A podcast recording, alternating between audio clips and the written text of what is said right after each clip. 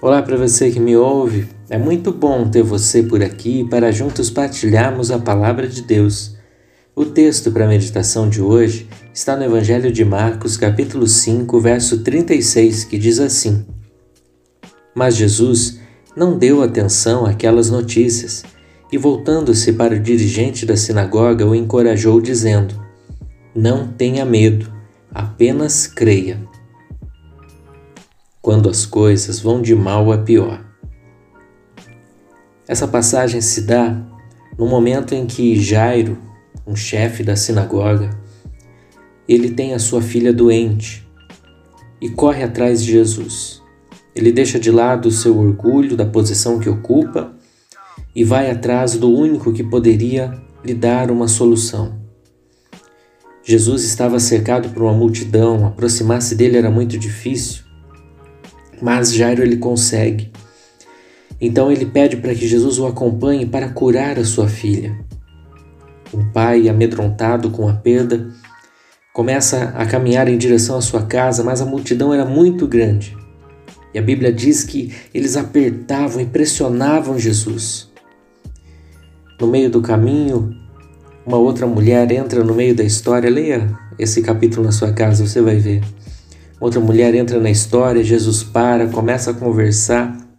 Eu posso imaginar a situação que aquele pai começa a se encontrar.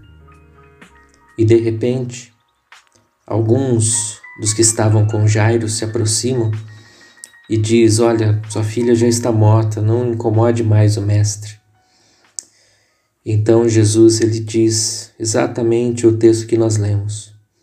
Ele não dá ouvidos, ele não dá atenção à notícia ruim que chega. Ele apenas informa: não tenha medo, apenas creia. Creio que Jairo ele estava vendo a sua situação ir de mal a pior. A filha doente, o atraso na comitiva até Jesus conseguir ir até sua casa. Então a má notícia, outra pessoa interrompendo o circuito, também recebendo uma grande bênção, mas ele desesperado pela cura da filha.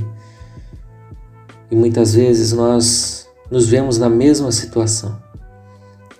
Momentos difíceis, tristes, ruins, eles sempre nos visitam. Mas a palavra diz, Eclesiastes capítulo 3, que há um tempo para todas as coisas. E há o tempo de se alegrar e o tempo de chorar, mas ao mesmo tempo que choramos, há o tempo que chegará a alegria.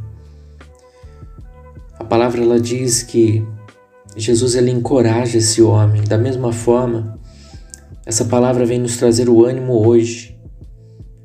Independente do que você está passando, a tristeza, a dificuldade ou a dor, não tenha medo, apenas creia.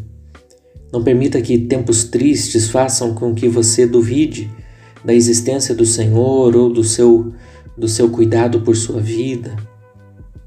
Lembre-se, os tempos tristes eles chegam, mas também vão embora.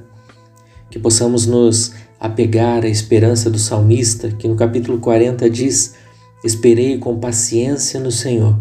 Ele se inclinou para mim e ouviu o meu clamor.